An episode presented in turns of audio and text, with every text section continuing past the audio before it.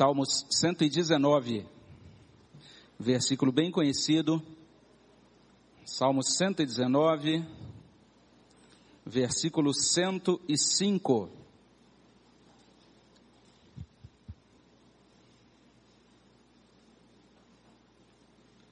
Nós vamos ler juntos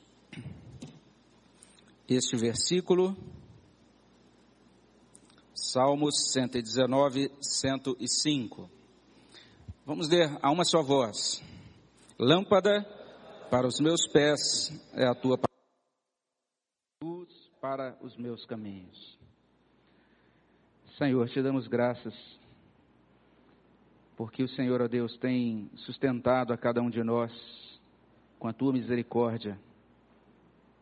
E é por causa desta misericórdia que nos colocamos na tua presença nesta manhã. Não somos, Senhor Deus, por nós mesmos, fortes, nem sábios, mas o Senhor nos concede o socorro, ó Deus, da tua palavra e do teu espírito. E assim, ó Deus, no Senhor, nós somos fortalecidos. E na tua palavra, Senhor Deus, nós podemos ter acesso à mente de Cristo nós suplicamos ao Teu Espírito Santo que fale aos nossos corações e que, ó Deus, aprofunde, aumente o nosso amor para com o Senhor. E nos ajude, Senhor Deus, a desfrutar de toda a riqueza de bênçãos espirituais que o Senhor tem para conosco, na dispensação desse amor do Senhor nas nossas almas. Olha, Senhor Deus, para os nossos corações e derrama da tua bondade sobre nós nesse momento de meditação na tua palavra, no nome de Jesus. Amém, Senhor Deus. Meus irmãos, hoje, como foi dito, é o dia da Bíblia. Nós estamos separando esse momento aqui, essa manhã, para louvarmos ao Senhor por Sua palavra. E normalmente a gente não tem dado muito tempo para isso, pelo menos nos anos que eu estou aqui. Hoje a gente pretende dar um pouquinho mais de tempo para que a igreja tenha essa oportunidade de refletir sobre a riqueza que é, o privilégio que é nós termos nas nossas mãos a palavra de Deus. O Salmo 119 é o chamado Salmo da Palavra de Deus. Ele é dividido em sessões que são organizadas de acordo com o alfabeto hebraico, e cada uma dessas sessões destaca essa supremacia da palavra. Cada uma dessas sessões destaca o poder vivificador da palavra. Então a gente pode dizer, sem sombra de dúvida, que tanto o judaísmo como o cristianismo são religiões da palavra. Nós somos o povo da palavra. Há algumas décadas atrás, os cristãos, especialmente os cristãos protestantes, eram chamados de os Bíblias, por causa do apego deles à palavra. E hoje, talvez, esse título já não caberia tanto assim aos cristãos. Talvez a gente poderia ser chamado de os cantadores ou outra coisa semelhante, mas aquele cristão apegado às escrituras, isso está se tornando cada vez mais raro. Aquele cristão que, ao tomar uma decisão, busca verificar o que dizem as escrituras, ele hoje já é minoria. Aquele cristão que ama as Escrituras e sabe dar respostas às questões da fé com uma base sólida, firme nas Escrituras. Esse cristão hoje pode ser contado nos dedos. Nós precisamos então de um retorno de amor, de apego dos nossos corações às Sagradas Escrituras. E o Salmo 119, de certa maneira, ele cumpre esse papel. Ele é uma espécie de hino de ode às Escrituras. Ele está trazendo então essa grande é, erupção aqui de louvor, de gratidão, de adoração a Deus. E o tempo todo esta adoração centrada na palavra de Deus. Perceba que esse salmista, é, ele não está destacando tanto assim as suas experiências, mas destacando o poder das Escrituras para ministrar às suas circunstâncias. Então todos nós temos problemas. Todos nós temos lutas, dificuldades, dissabores, necessidades, carências das mais diversas. A gente precisa aprender com esse salmista que escreveu o Salmo 119, porque ele entende que a Escritura, que a palavra de Deus, ela é a resposta dos céus para ministração ao seu coração, para que ele seja ajudado pela graça para lidar com as suas dificuldades. E nós, então, nesta manhã, somos convidados a olhar duas coisas aqui nesse verso 105 do Salmo 119. A primeira coisa que chama a nossa atenção é que esse salmo ele destaca a nossa necessidade nesses termos. Ele nos ensina que nós precisamos de luz. E isso é enfatizado nessas expressões: lâmpada para os meus pés. Mais adiante no finalzinho, luz para os meus caminhos. É a Bíblia dizendo: nós precisamos de luz. Nós precisamos de um auxílio para uma caminhada. E a palavra de Deus vai dizer que essa caminhada é uma caminhada noturna. Basicamente é a Bíblia dizendo, ou é a Escritura nos trazendo essa afirmação, que sem essa revelação de Deus, nós andamos no escuro. Sem as Escrituras, nós não sabemos para onde vamos.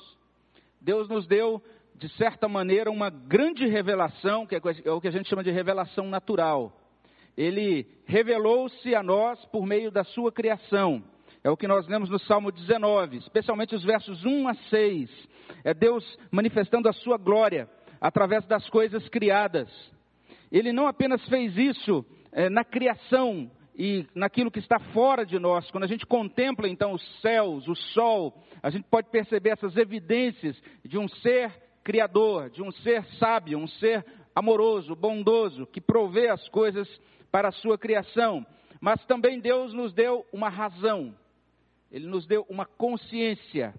Não apenas Ele fez uma assinatura dele naquilo que Ele criou, que pode ser visto por nós lá fora, mas Ele colocou uma assinatura dele dentro de nós e que fala aos nossos corações por meio da nossa consciência. Paulo fala um pouco sobre isso, lá em Romanos 2,15. Ele fala dos gentios que caminham nesta vida orientados por seu senso do certo, do certo e do errado. Mesmo as pessoas que não são cristãs, elas são orientadas, elas sentem dentro de si estas evidências de funcionamento, de existência de uma consciência que incomoda quando, quando nós erramos. E isso é assim: a assinatura de Deus na criação, na consciência. Mas essa assinatura de Deus, na criação e na consciência, ela não pode ser verificada com clareza por nós, por causa do pecado. Nós somos traídos por nossa mente. E daí a gente vê um cientista materialista que olha para as evidências da criação, e ele, quando olha para essas evidências, ele vê aí sinais de evolução cega. Ele não consegue enxergar a assinatura de Deus na criação. Você percebe as culturas diversas, apesar de em cada uma delas os seus componentes, os seus integrantes possuírem consciências. Mas observemos bem o que está acontecendo, por exemplo, com a nossa cultura, chamada cultura ocidental. Cada vez mais as coisas estão ficando truncadas. Nós somos traídos por nossa mente. E se nós formos honestos, nós admitiremos que pecamos, que nós pensamos o que não devíamos pensar, que nós sentimos o que não devíamos sentir, que nós falamos o que não devíamos falar, que nós fazemos o que não devíamos fazer. Mas apesar desta, desta luz, dessa centelha da consciência, que é um sinal da criação em nós, nós passamos a considerar aquilo que é errado certo. O que é torto, a gente começa a entender que é reto. O que é treva, a gente começa a dizer que é luz. A gente distorce as coisas e a gente é engolido pela noite. É isso que nós vemos na nossa sociedade. Naquilo que hoje é proposto, por exemplo, como leis, como legislação, como padrões de comportamento. Cada vez mais a aceitação daquilo que é errado, como se aquilo fosse certo. Isso mostra que estas evidências, tanto da criação externa a nós, como também da nossa consciência, essas assinaturas de Deus dentro da nossa estrutura, elas não são percebidas, porque nós estamos em trevas, por causa do pecado. O pecado turva o nosso modo de enxergar as coisas. E nós então precisamos de uma lâmpada, nós precisamos de uma luz que mostre o que existe à frente, qual a melhor direção a seguir. Isso é o que os cristãos chamam de andar pela fé. O que, que significa andar pela fé? Andar pela fé significa deixar-se guiar pela luz de Deus. Significa reconhecer que sem Deus nós estamos em trevas. Significa buscar Jesus como luz do mundo. Lá no Evangelho de João, Jesus diz assim, lá em João 8,12: Eu sou a luz do mundo. Quem me segue não andará nas trevas, pelo contrário, terá a luz da vida. Mais adiante, lá em João 12, a gente lê algo muito interessante lá no verso 35, Jesus dizendo àqueles que o ouviam, à multidão que o ouvia, ele diz assim: Ainda por um pouco a luz está convosco, andai enquanto tendes a luz, para que as trevas não vos apanhem, e quem anda nas trevas não sabe para onde vai. Enquanto tendes a luz, crede na luz, para que vos torneis filhos da luz. E mais adiante, em João 12, agora lá nos versos 44 em diante, Jesus diz assim: Quem crê em mim, não, quem crê em mim, crê não em mim, mas naquele que me enviou. E quem me vê a mim, vê aquele que me enviou. Eu vim como luz para o mundo, a fim de que todo aquele que crê em mim não permaneça nas trevas. Essa é a nossa necessidade. Nós precisamos de luz. Nós precisamos de Cristo. Nós precisamos da luz de Deus nos guiando. Mas a questão que se levanta é essa: como é que nós podemos conhecer a Cristo, que é a luz? Como é que nós podemos andar na luz? E aí nós temos o segundo ensino deste trecho. Nós precisamos das sagradas escrituras. Porque o trecho diz assim: lâmpada para os meus pés é a tua palavra. A Bíblia é essa bênção que Deus nos concede. Esta revelação especial é uma revelação exata, ela é diferente das outras revelações em um sentido muito peculiar. Porque Cristo vem a nós, Cristo fala conosco, Cristo ilumina o nosso caminho por meio das sagradas Escrituras. Está lá em João 5, 24, ali Jesus diz assim: Quem ouve a minha palavra, crê naquele que me enviou, tem a vida eterna. Não entra em juízo, mas passou da morte para a vida. Em outro momento, quando Jesus estava falando com os é, líderes da religião judaica que questionavam a sua pessoa, o seu ministério, ele diz assim, João 5, 39 40: Examinais as Escrituras porque julgais ter nelas a vida eterna, são elas mesmas que testificam de mim. Contudo, não quereis vir a mim para ter vida, ou seja, aqueles mestres da lei, por mais que examinassem as Escrituras, não acreditavam nas Escrituras, não acreditavam nas promessas das Escrituras acerca de Cristo, não conseguiam entender como Cristo se encaixava naquelas promessas e, portanto, não acreditavam no Redentor. Lá em Atos 8, é uma história que vale a pena depois você ler com calma. Você vai encontrar um relato do encontro de Filipe com um homem que servia é, junto à rainha de Candace, um eunuco, e é bem interessante o que lemos em Atos 8, 34 a 38. Aquele homem conheceu a Cristo por meio da explicação de uma profecia, a explicação das Sagradas Escrituras. Mas não é só isso. Lá em Lucas 16, nós encontramos uma parábola muito solene, muito é, assustadora por um ângulo, mas esclarecedora, um sinal do grande amor de Deus para conosco, que é a parábola do rico e de Lázaro. E lá então nós lemos a história daqueles dois homens que morreram. Um deles foi levado para o seio de Abraão, o outro foi enviado para o inferno. E lá no meio daqueles tormentos, aquele que estava no inferno, ele diz então para pai Abraão estas palavras. Ele diz: Olha, eu tenho alguns irmãos que precisam, que ainda estão vivos, precisam ser avisados desse lugar, aqui desse local de tormento. E eu gostaria de pedir que Lázaro, o espírito dele, voltasse à terra para avisá-los, para que eles não venham para essa chama. E Abraão então responde àquela alma atormentada: eles têm, os seus irmãos têm, Moisés e os profetas. Ouçam-nos. E aquele homem então diz para Moisés, ou para Abraão: Mas, pai Abraão, se alguém dentre os mortos for ter com eles, então eles crerão. E a resposta é exatamente essa. Olha, se eles não ouvem a Moisés e aos profetas, tampouco crerão, mesmo que alguém ressuscite dentre os mortos. Nós estamos vivendo uma cultura de muita ressurreição dentre os mortos. Muita gente que propaga cura, sinais, maravilhas, mas um tempo de pouca fé na palavra de Deus. E é por meio da palavra de Deus que nós somos orientados para que possamos prosseguir a nossa caminhada em meio às trevas sem cair em nenhum buraco. Isso é assim porque a Bíblia não é um livro qualquer. Veja bem o salmo dizendo: é a tua palavra, é a palavra de Deus. Algumas pessoas perguntam qual é a evidência que vocês cristãos têm da existência de Deus. Por mais ilógico que isso pareça, nós respondemos assim: a evidência que temos é esta: Deus falou. E ele falou desde os tempos passados aos pais, pelos profetas. E ele falou agora pelo Filho. E agora ele nos fala por meio do Evangelho, da palavra dele. Deus verdadeiramente chegando aos nossos corações, porque essa palavra é dele, ela é inspirada, ela é verdadeira, ela é confiável. É, quando a gente diz que ela é inspirada, significa ela é originada em Deus.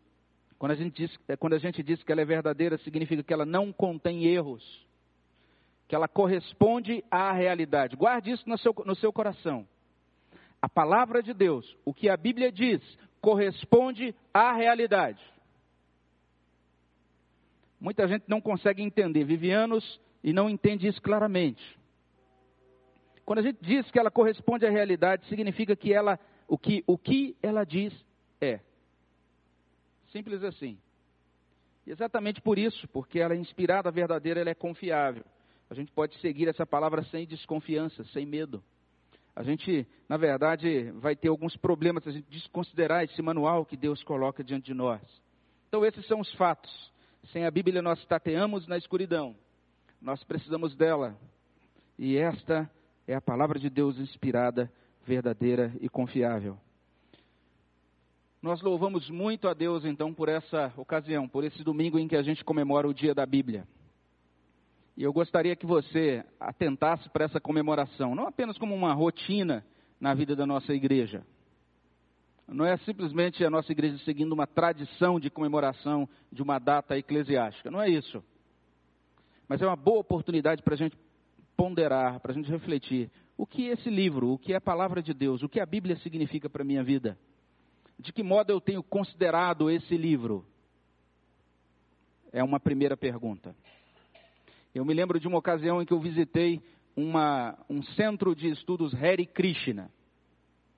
Eu tinha, estava fazendo um curso de mestrado em teologia e o professor passou essa tarefinha. A matéria era grandes religiões mundiais e a gente tinha que fazer uma pesquisa sobre uh, o movimento, o hinduísmo, sobre o budismo e também sobre o islamismo. Tivemos então a nossa equipe de trabalho teve que visitar então uma mesquita islâmica, visitamos também um templo budista e tivemos que visitar esse centro Hare Krishna.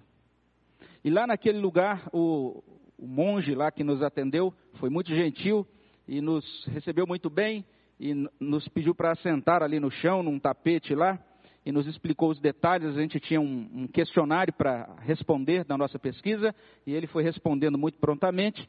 E quando a gente perguntou assim, vocês têm um livro sagrado? Ele disse, ah, nós temos sim. E ali do lado tinha uma espécie de altar e estava ali aberto o livro sagrado deles, o chamado Bhagavad Gita. E eu perguntei, eu posso folhear para olhar como é? Claro, claro, você pode. Aí eu peguei aquele livro e fui folheando assim. E ao final, então, da, minha olhada, um livro ricamente ilustrado, muito bem encadernado, muito bem produzido. Eu olhei, fechei respeitosamente e simplesmente eu ia colocar o livro no chão, assim, lá no. Nós estávamos assentados em um tapete. Eu ia colocar um livro ali no tapete.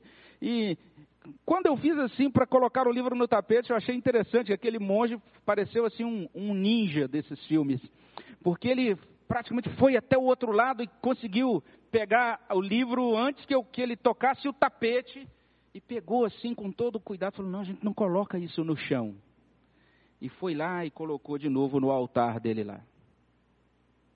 E aí depois a gente tinha uma outra pergunta para eles. A gente perguntou: vocês fazem algum tipo de oração diária ou de meditação diária? Ele falou: claro, nós acordamos todos os dias às 5 da manhã e nós meditamos pelo menos duas horas no nosso livro sagrado. Vocês cristãos também fazem isso, não fazem? E a, a gente falou: vamos para a próxima pergunta. Meus irmãos, como nós consideramos esse livro? Os nossos diáconos podem dar testemunho de quantas Bíblias são esquecidas aqui na igreja. Como é que nós consideramos esse livro? Nós precisamos compreender o valor, a preciosidade desse livro. Quantas vezes por semana nós estamos diante desse livro?